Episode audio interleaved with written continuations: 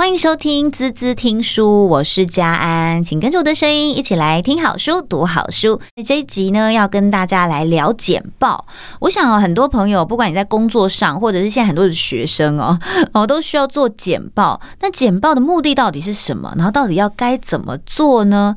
同时，我们会不会担心，在听我简报的台下这些人，他们有没有认真在听？他们会不会听一听就睡着了？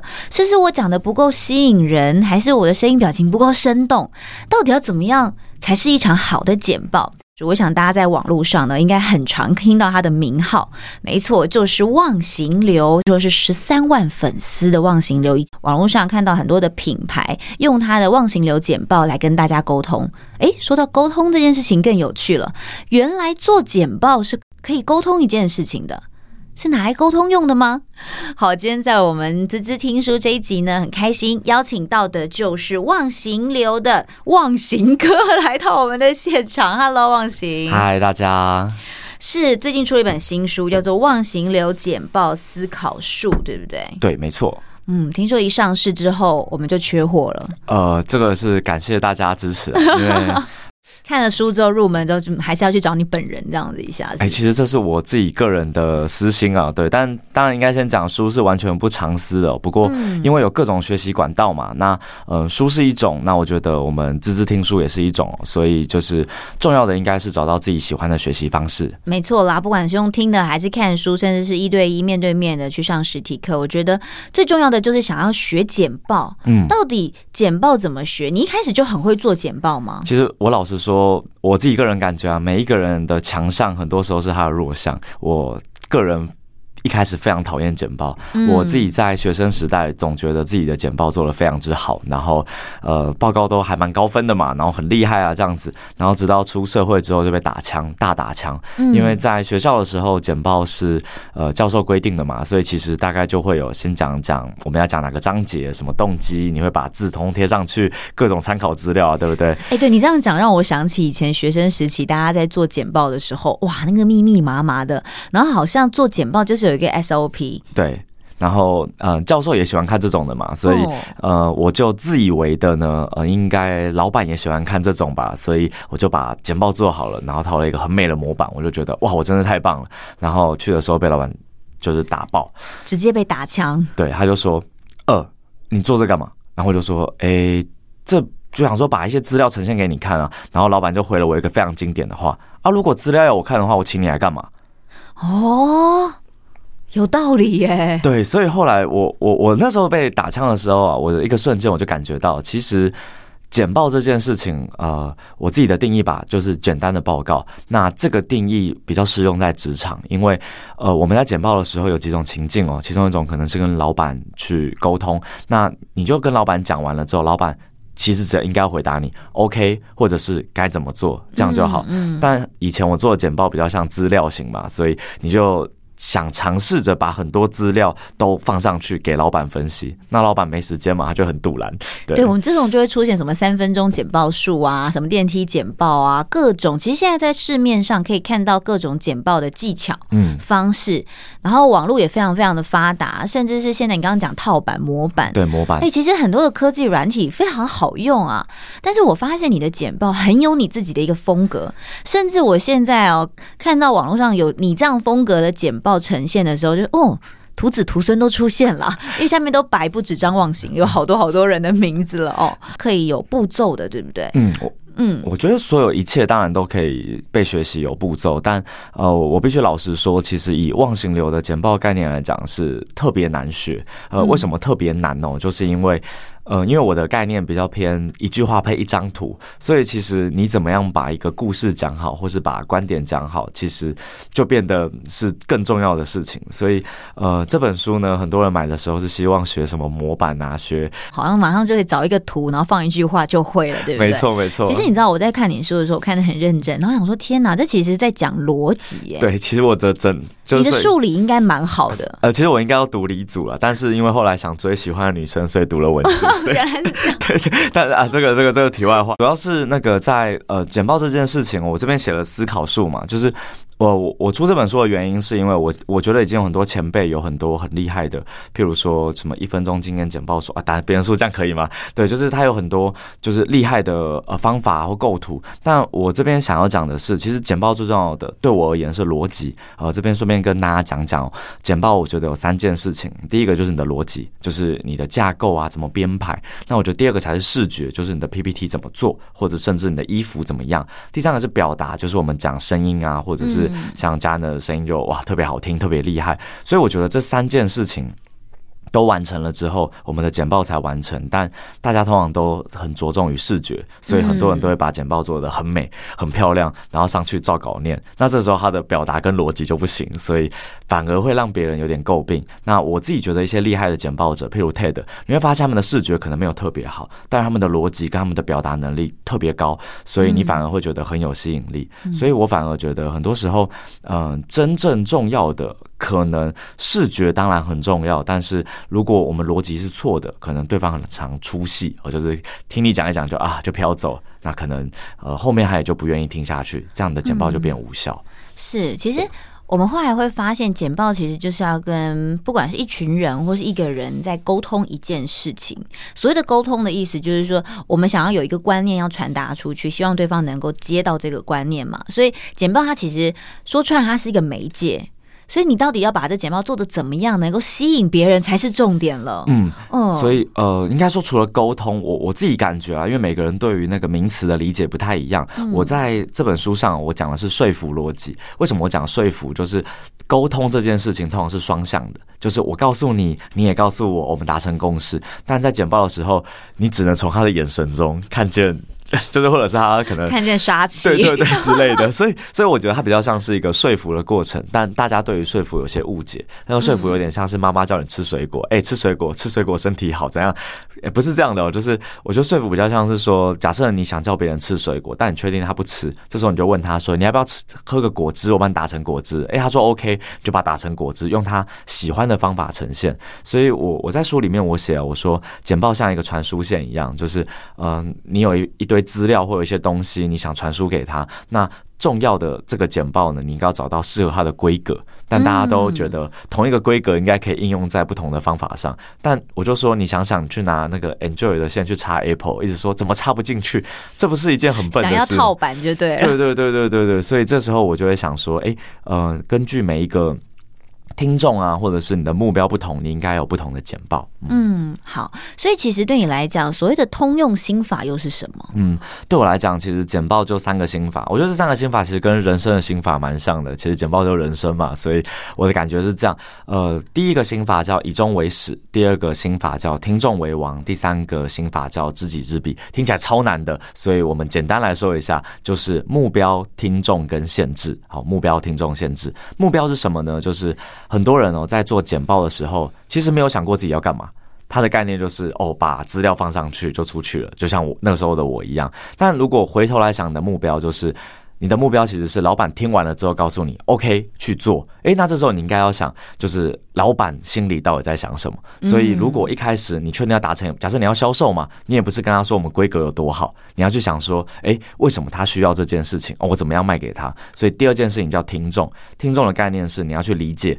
你报告的这个人，你要怎么样说，你才可以呃打动他？我举个例，假设你跟就是我啦，我自己平常常去大学生演讲嘛，你跟他说职场怎么样怎么样，他不想理你嘛。但是你跟他说跟女朋友可以怎么讲，诶，他耳朵又竖起来了，非常有感，非常有感。对，但如果你进职场还在讲女朋友，嗯，职场没有人理你，那假设我进职场，我就会说，你有没有想过一件事？如果啊，你都不上台简报，你隔壁的弟弟啊比你晚进来，他忽然有一天上台简报了，然后那个全部的人都惊艳，然后拍手，然后大老板就说：“哇，这个人可以啊！”请问一下，年底是他生还是你生？当然是他生啊！所以为什么我们要学简报？学简报的原因就是让你被看见。哎，这时候大家就会忽然有一种对，那我要学，因为我理解他们的痛处嘛，就是因为他们觉得哎自己好像不太会讲话，所以我就想一个方案，一个简单的逻辑，让他变得会讲话。那这时候他就可以接受。所以这是听众。那最后想想是限制，限制是什么呢？限制就是。我们在做简报的时候，你一定有时间、有空间，甚至还有听众的理解程度。我这听起来有点难懂。那我讲个例子哦，就是如果你今天啊只有十分钟的时间，但你没有去取舍，你会觉得每一个都好重要。当你把所有的重点都摆进去了之后，这十分钟就会非常无聊，因为你就会说啊，这个东西就是怎样怎样怎样。但因为今天时间不足，所以我只能讲到这边。哦，那这个就是怎样怎样怎样。我相信大家可能很常听到有些讲者，他们都会这样。但这个时候我就会觉得，诶，他就是没有理解限制。也许他今天只要讲一个点，在那个点啊，十分钟的时间他讲了八分钟，超级精彩。然后他就说，好，那因为还有很多东西很想跟大家讲哦，所以我大概讲讲还有哪些东西。他就把。后面呢，大家有兴趣的东西就是那个 summarize 一遍，讲完了之后他就说：“那如果有机会，我们再来交流。”哇，这时候大家就会觉得这个讲者还有好多宝可以挖哦，你就会更想再去找他，对吗？但很多人不是，大家就是希望我一分钟讲一个点，哎，最后每个点都没有讲好，这就贪心。嗯，所以其实这样听起来有点像是先设一个影子，嗯，呃，重要的观点先讲清楚之后，其他就算讲不完的。留给大家好让他们听的艺术就丢了。哎，对我我自己概念是这样，当然啊，这不适用于每一个情境哦。那我举个例，就像如果我要去找老板报告一件事情，除非我有好多件事情都很急要同时报告，不然我一次只讲一个。因为老板可能在那个瞬间，他只能处理，因为老板很忙嘛，所以他只能处理其中一件事。那我就会跟他讲最急的那件事。OK，我过半个小时或一个小时之后会再找他讲第二件事情。那这个时候他的就有空出那个记忆体来处理你。我觉得人蛮有趣的，顺便跟大家分享，就是其实听众的记忆体非常有限。当你一次啊讲十个、二十个重点的时候，对他来讲就是没重点，他什么都记不起来。对，那不如我们就只讲很简单的事情。所以这边呢，就是。顺便讲一下，简报里复习很重要。回头来跟大家说一下，在你设定简报之前，一定要做三件事：设定你的目标，理解你的听众，了解你的限制。就这样。哇，这样听起来真的是简洁有力，对不对？嗯、其实我觉得忘形很厉害的地方是，他很能用京剧或者是呃三个步骤，让大家快速的明白他到底想要传达什么。刚刚讲了这么多，其实我很喜欢他在书里面有一段话，叫做“以终为始，方向不对，努力白费”。我们先休息一下，马上回来。欢迎回来，滋滋听书，我是佳安。今天很开心跟我们在一起的是忘形流的忘形，出了这一本书叫做《忘形流简报思考术》。其实我更喜欢你的副标，叫做“找到说服逻辑，让你的价值被看见”。我我觉得其实大家在做一件事情都是有目的的啦哦，虽然这样讲有一点点市侩，但是也不得不说它就是个事实。即便你是谈恋爱啊，跟老板简报啊，跟爸妈要求要东西，它都是有个目的的。但到底你的目的跟你努力的方向是不是一致呢？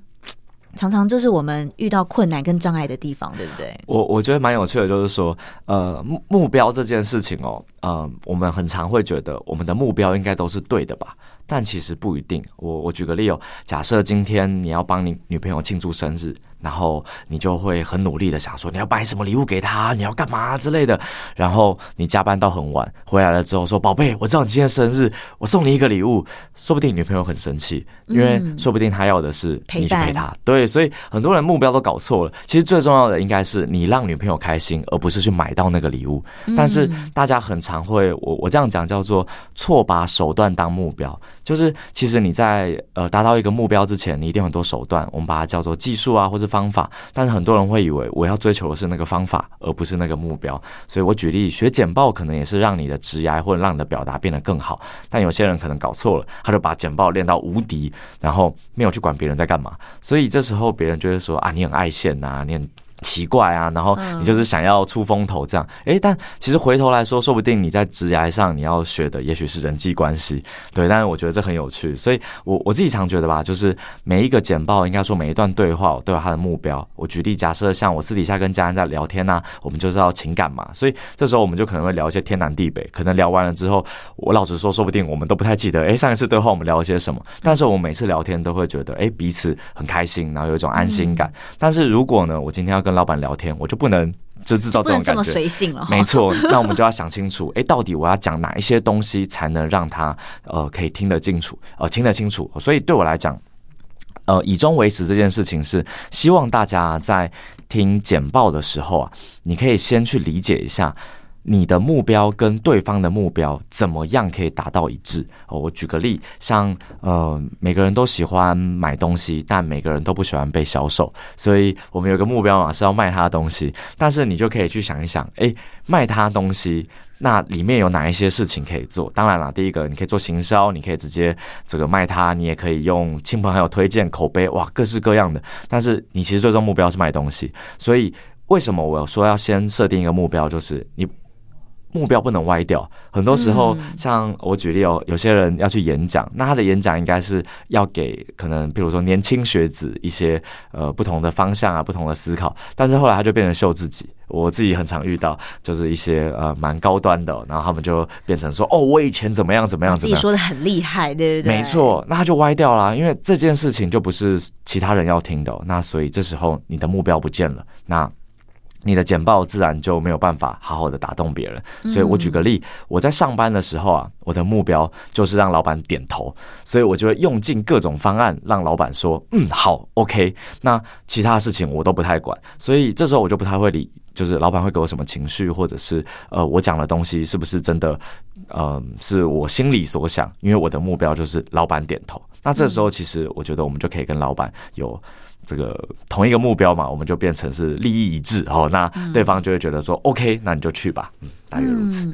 其实我觉得这很好玩的一件事情，就是在我们做简报的同时，其实我们要想的不是只有简报做的漂亮而已。我们要想的是，在整个简报的架构当中，我们的目的是什么？其实你很可爱的是，在书里面有好几个在生活当中学到的简报公式，对不对？嗯、对。尤其是整副诗那个，让我印象很深刻。就你一边被推、被压，然后被折来折去，说你还有心思思考的一些事情。我 我，我其实其实呃，整复师如果大家有兴趣，可以去看一下。我觉得很有趣，就是那个整复师他收费很贵哦。顺便讲一下，他呃整一次要两千五，然后就是我那时候躺上去，我就觉得两千五到底是什么感觉？那但是他就很快速的告诉你一个问题，然后那个问题的时候呢，你就真的觉得对，就是这里。那我觉得这件事很有趣，这件事被我拿来讲到医生的卫教。很多我们医生在做卫教的时候啊，他们都有一个呃，不能说错，就他们很希望把患者或者是来的民众都教成医师，所以他们都很认真的告诉他这个病是怎么样啊，病理是什么，学名怎么样，好发于什么这样。但其实民众根本不想听，但因为大家听不懂啊。没错，但那个整复师很简单，他就是说你趴下，哎，你这边是不是很长痛？你这个长痛就是因为你怎么样怎么样，你这个。脊椎就是退化，你这个脊椎怎么样怎么样？你这个神经被压迫到，然后他一按就痛到真的是叫出来，然后因为那个痛点哦，所以让你对这件事情印象非常深刻。那我觉得这件事我就回来跟医师说，我们怎么样让大家。好好的愿意听你讲话，你就先说你有没有过就是感冒的经验啊？怎么样？怎么样？怎么样？但我跟你说，有人因为这样子的感冒就走了，全部人就怎么会？然后他就讲讲一个概念，因为感冒的时候你的抵抗力会下降。那如果又遇到什么事情，你可能轻则中风，重则有什么并发症，可能呼吸衰竭。哇，讲的超恐怖的。那医生就说，那所以这样子，我们怎么样来预防流感呢？啊，这个流感是怎样怎样啊？然后大家就。非常认真的说，哦，好，那应该要打疫苗吧？那以前他们就很认真说啊，我们要打疫苗，我们要什么的，然后就民众会说，那个疫苗会不会不安全呢？会不会什么？但是医生就直接讲说，比起在加护病房躺，你觉得疫苗不安全吗？疫苗全部里面打了这么多人，只有三例，但是躺在加护病房的人，你知道有几个人吗？我们现在约有就几百人这样子，然后全部人就哦。然后大家就愿意去了，所以整复师很有趣的，就是他不是告诉你整个理论、整个基础，他就是找一个。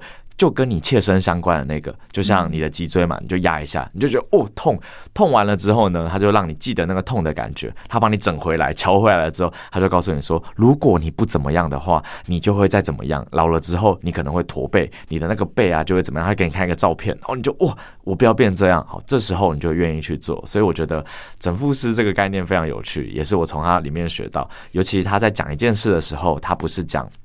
很全面的，我发现像像今天跟大家分享啊，就是我的错，就是我讲的非常全面。但其实真正如果我们要做一个演讲，或是要做一个简单的简报，那我们要做的是线性思考。那时候整复师的概念非常简单，就是你脊椎退化，如果你再姿势不良，你以后就老了之后背再也抬不起来，你的骨质会疏松，你会怎么样？所以你回去了之后做一个。运动叫俯卧两头起，怎么做？我告诉你，你知道吗？我现在就是每一天早上起来，就是都做个十下、二十下，做个一两组。就是虽然也没有到他要求的那个程度，但是好歹有安心感。对，呃，在生活当中，其实我们可以很敏感的发现，说每一件事情或者每一个人，其实他有都会有一些讯息想要透露给我们，但是这些讯息或多或少对我们都很重要。我们怎么样去接收这些讯息？而这些讯息被接收到的时候，我们是不是真的觉得是有感的？嗯。嗯，怎么样做一个有感的、可以打动人心的一份简报？嗯，我觉得这才是我们最想要得到的，对不对？嗯，其实，在你的书里面有帮大家拆解这个部分。对，因为其实我自己在做简报的时候啊，我我很强调一件事，就每一件事都有逻辑嘛。那如果你可以理解，呃，怎么样让别人有感的这个逻辑，那你就可以很容易说服别人。我举个例，就是。嗯，大家不知道有没有常看一些公益组织哦？你有没有去想过哪一些公益组织特别容易打动你？那很多公益组织是告诉你说我们在做一件事，这件事多厉害多厉害，他跟你讲理念，你就没什么感觉。但很多公益组织是这样的，他先放一个小小女孩，他就说呃这个孩子怎样怎样怎样怎样怎样，后来我们帮他怎样怎样怎样，但后来呃因为资源不到位或什么，他感染了什么，所以他必须要截肢。那我们也是很遗憾。这时候啊，你就进入了那个小女孩的世界哦，那。在这过程里面呢，你就会想，哎、欸，那这是怎么回事？然后你就会想知道到底他们在做什么。接着他告诉你说，哎、欸，这件事情是什么概念？哦，那我们告诉你我们在做的事情。这时候你就会觉得，哇，他们做的事情好有意义哦。然后最后呢，他就会说，哎、欸，那可能我们需要一些捐款或什么，你就莫名的就捐了，对吧？OK，真的，对，所以我我顺便跟大家分享一下，就是如果。你真的很想要做一件事的话，我把这个概念叫 SPA 原则。那 SPA 的 S 呢是 Story，就是你应该讲一个故事，那个故事可以让他感同身受，觉得说。对，我要么就是就是我诶，另外一个就是啊，他好可怜哦，或者是我好想变得跟他一样哦，都行。总之，它是一个好故事。那这故事讲完了之后，那大家可能还有一些共鸣啊或同感的时候，你就讲一个 point，那个 P，那你就告诉他说哦，所以在这个故事里面啊，其实小女孩真正没有受到帮助，是因为他们那边卫生条件不好，那我们的资源没有办法去影响她。那如果现在呢，大家愿意把资源捐助进来，我们就可以找到什么样的医生，我们。就可以怎么样怎么样，我们就可以呃阻止什么疾病的蔓延。那有一个卫教，他们就可以吃得饱、穿得暖，怎么样怎么样怎么样？诶，这时候啊，你就开始有一个认同感，因为前面的小女孩嘛，所以最终有一个 A 叫做 Action，就会告诉你说好。我们现在呢要募款了，那这时候你就心甘情愿。好，我为了帮助那个小女孩，或是我做了一个善事，得到一个认同，你就愿意可能募款给她。所以回过头来顺顺便跟大家分享，大家可以去拆解一下，几乎所有的 TED 讲者都是这样讲的。他一开始一定不会告诉你你要怎么样怎么样怎么样，他一定会告诉你一个故事。有一天我怎么样怎么样怎么样，然后呢，这故事讲完了之后，他会说我发现一件事，每个人都发现一件事，然后发现完了之后呢，觉得超有道理的，接着他会告诉你说，嗯，所以发现了这件事之后，我们要怎么做呢？我们应该怎么做？所以我会建议大家可以用这个方案 SPA 法则，先说一个 story，再来说说你的 point，最后再告诉大家一个 action。嗯，这真的是很重要，尤其是好故事才能够打动人心。所以其实很多人在学简报之前，真的是先学怎么表达跟怎么说出一个好故事。嗯、我觉得这也是一个关键，对不对？当然，我们还是回到简报的呃最初衷啊，因为怎么制作一个简报，我想还是很多朋友在买你这本书，或者是说在想要学简报的时候，一个很困扰的地方。因为第一个就是我要交作业，简报交不出来嘛。嗯、到底为什么你能够能够下这么多的金句，嗯、然后？你的简报又是要怎么样把它做得可爱又让人想看？哎，这真的很不容易耶！你是怎么办到的？好，呃，我先讲一下，嗯，京剧这个概念哦。京剧这个概念，我如果大家有兴趣的话，可以去买书来看。那我这边直接教一个我最万用的，它叫不是而是。你只要所有一切的事情呢，就是用了不是而是之后，你就会瞬间觉得哇，这个东西变厉害了。什么意思？就是你找一个物体，把那个物体。嗯，然后变成意义。我举例，像大家可能有听过一句话叫“哥抽的不是烟，而是寂寞”，他就把烟换成了寂寞。那这时候你听起来就非常非常厉害。那我我非常印象深刻，就是我有一次在教学，那我是教一个叫“给弟弟妹妹”的简报课。那我有一个小女孩非常厉害，他就说，呃，我看的不是书，而是人类智慧的累积。哇，你知道吗？我听完了这个之后，我就觉得我我居然还不如一个 真的，我居然还不如一个小孩。然后有另外一个，他讲的是环保议题，哦，这我也印象深刻，每次都拿出来讲。他就说，我关的不是灯，而是地球的未来。哇，你知道？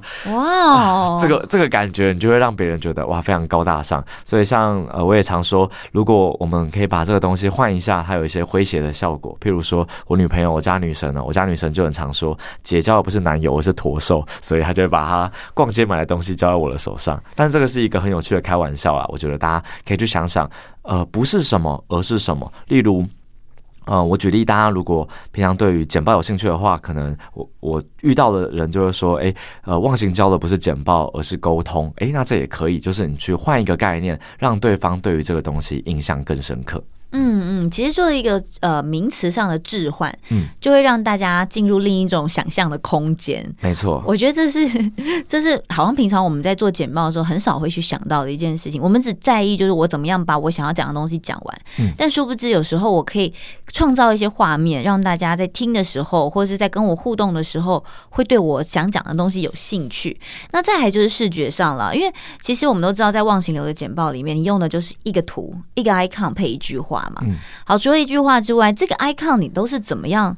怎么样制作？你自己画的吗？不至于吧？呃，当然，因为我我有一次我在那个麦当劳，因为我我很喜欢麦当劳嘛，然后我每次都去就是点东西吃。有一次我就在听到隔壁啊，他就在讲说，哎，最近有一些懒人包啊，然后有忘形流，你知道吗？听到忘形流，我好兴奋呐！我就想说，哇，就是居然有人在讲我哎。然后因为平常就是一个肥宅一样，他根本不会知道我是谁，然后我就偷听他讲话。他说，嗯，像我们就觉得忘形流概念很棒，可是啊，他的图啊要画好久，你知道吗？我就笑出来了，因为。想跟他讲说，哎、欸，我跟你讲，也是有懒人包啦。不，其实都是图库。对，那嗯、呃，因为像以图库来讲啊，我们我我自己最常用的叫 Noun-Project，N O U N P R O J E C T。那这个地方呢，它里面有各式各样的图，里面应该有超过我我猜应该有一千万一亿种吧，就是你要找什么图，应该都找得到。对，所以我会蛮建议大家可以上这个网站去找找。那大家会好奇说，我到底怎么选图的？我老实告诉大家，其实不是去选图，而是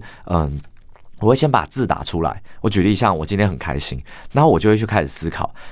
我今天很开心，里面有什么关键字？举例叫开心嘛，对不对？所以其实我就会放一个笑脸，叫做开心。那也许我会放一个动作，那个动作就是可能手举起来啊，或者什么的，就是让别人觉得，诶，我是很开心的。那这个时候呢，我就想跟大家分享是，如果你在做这个简报的时候，你应该是先找你的。里文字里面的关键字，我举例，假设叫“滋滋听书”好了，那其实最简单的方案就是找一本书，就把它放上去。那其实顶多啊，上面再加“滋滋 ”，OK，那我们就搞定这张图了。嗯、那假设我觉得就是呃，家安很美这件事哦，那我就想到很美，那也许我就放一个女生的照片啊，就是女生的图。那也许我会放一个赞，就是说哇，你真的很美这样子，或者是我会放一个烟火，就是哇，就是很美，要放烟火之类的。对，就是我觉得大家常常在做的就是呃。我想选一个完美的图，但我想提醒大家，其实不应该去找完美的图，你应该是先找一个。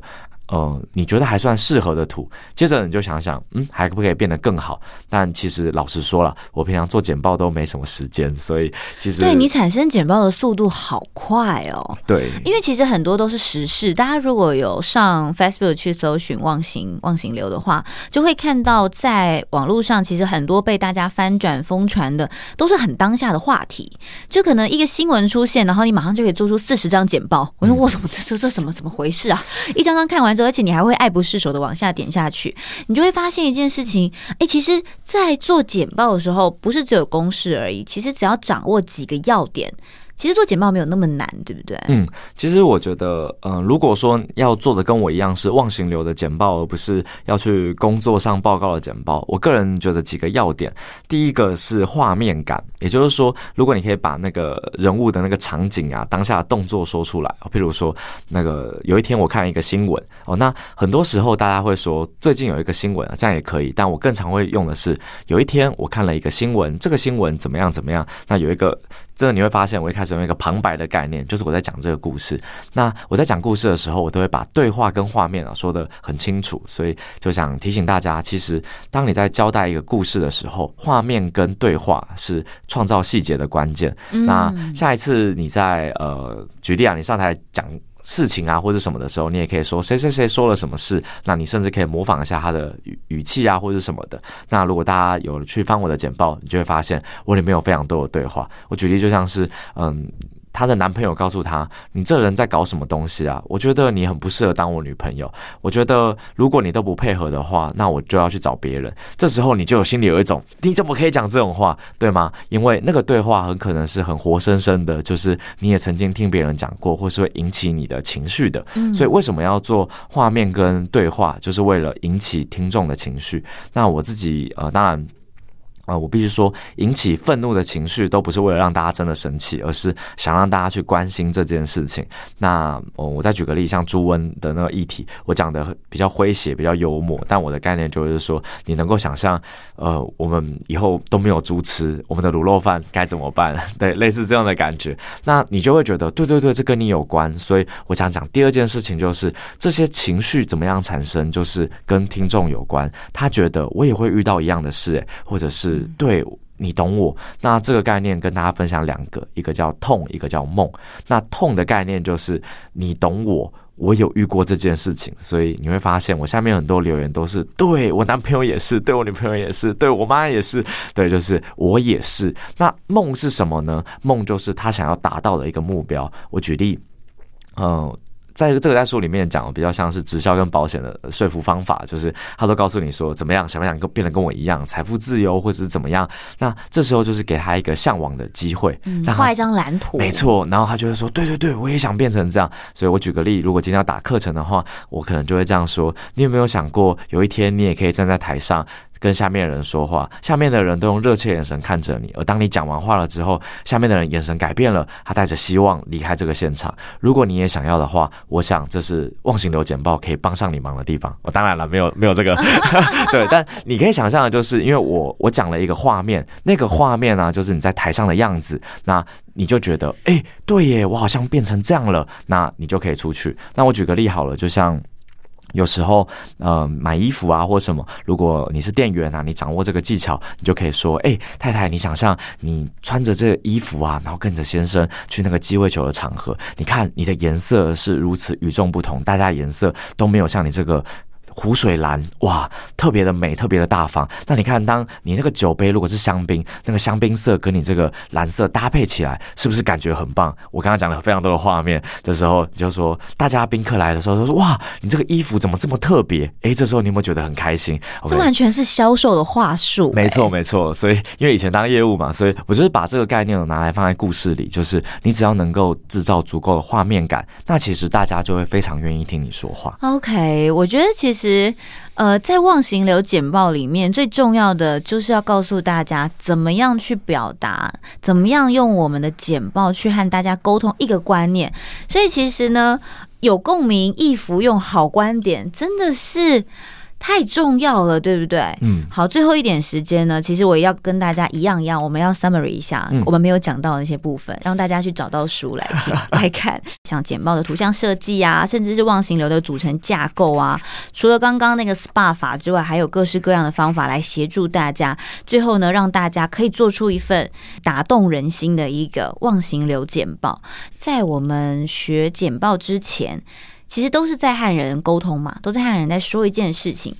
重点是你会不会和人说事情？当你能够和人家好好说一件事情，能够让别人想听你说话的时候，其实做简报好像就没有这么难了，对不对？嗯，其实我我觉得有的时候这就是目标的问题，就是其实简报是达到目标的其中一个方案。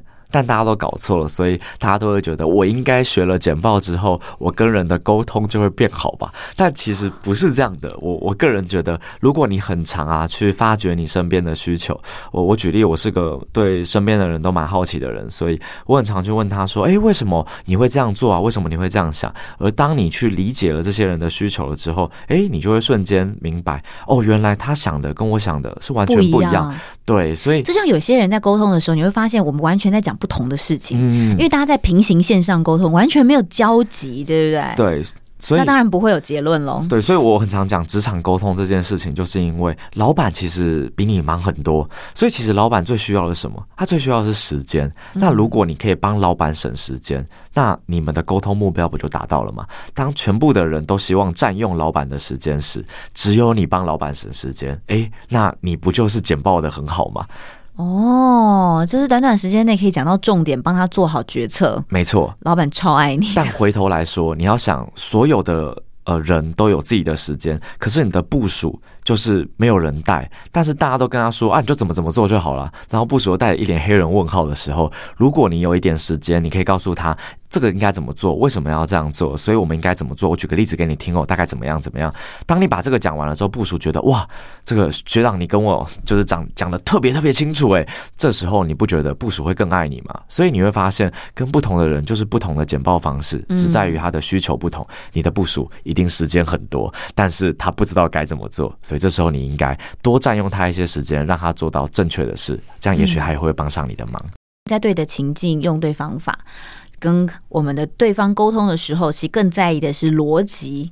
能够有好的逻辑，我相信大家在不管是做简报，不管是和老板沟通，不管还是和你的情人沟通，我相信都可以无往不利。今天非常开心，忘形来到我们滋滋听书，那也请大家可以上网搜寻《忘形流简报思考术》，由时报出版，直接带走这本书，或者是在网络上有可以找到忘形很多的线上课程，甚至是一对一的实体课程，面对面的公开课程，面对面跟忘形来讨论简报，我跟你讲，也是一件很疗愈的事。情哦，谢谢忘形，谢谢大家，谢谢，拜拜。拜拜。